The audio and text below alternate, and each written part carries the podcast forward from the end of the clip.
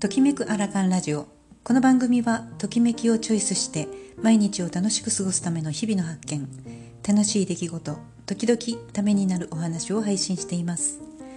こんにちは。おはようございます。こんばんは。ちかです。今日は薄着になって背中と二の腕気になっていませんか？というお話をしていきます。コロナ収束の期待感も持ちながら薄着の季節がやってきましたね。さてそんな中で背中や二の腕が気になっている方少し焦ってください。実は背中や二の腕が気になりだした頃にはもうすでにお尻や腰太ももとかお腹は気になっていたりしませんか？そしてここで放置をすると今度はふくらはぎやフェイスラインも怪しくなってきます。背中のあたりが気になる方は揚げ物が多くなっていませんか？また脇のあたりが気になる方はオリーブオイルとかドレッシング多く使いませんか？腕が気になる方はアイスやパフェなどの乳製品。バターなんかもよく口にしているかもしれません。もしこれが偏って多くなっているようならそこから減らしてみましょう。私も少し上半身が気になったのでアイスは控えようと決心をしました。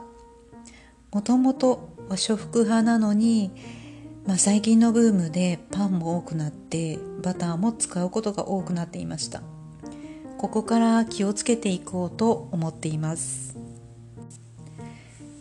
外出する機会が増えた時のために一番好きな洋服を着てみて自撮りをしてみてはいかがでしょうか？今までと同じラインで映りますか？いかがでしょうか？ぜひこれされてみてください。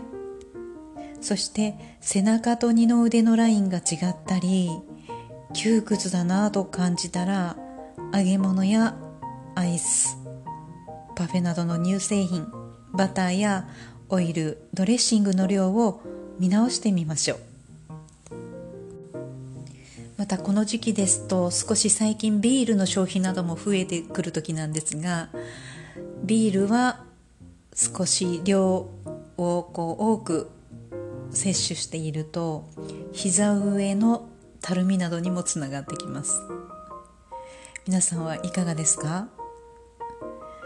まあ結構食べ物によってそれぞれのこうつきやすい場所があったりしますので、まあ、今、えーと背中と二の腕を調整していくというか気をつけて、えー、気を配っていきますとまたこの他のところにも作用がいきますし先ほどお伝えしたようにお尻とか腰太ももお腹などを徐々に徐々についてきた順番に今度は解消していくということの折り返しにもなりますので背中や二の腕を気をつけることで今度はふくらはぎとかフェイスラインにも、えー、たるみとかそれから、まあ、ちょっと太ってしまったような状態を起こさないようにしてみてください。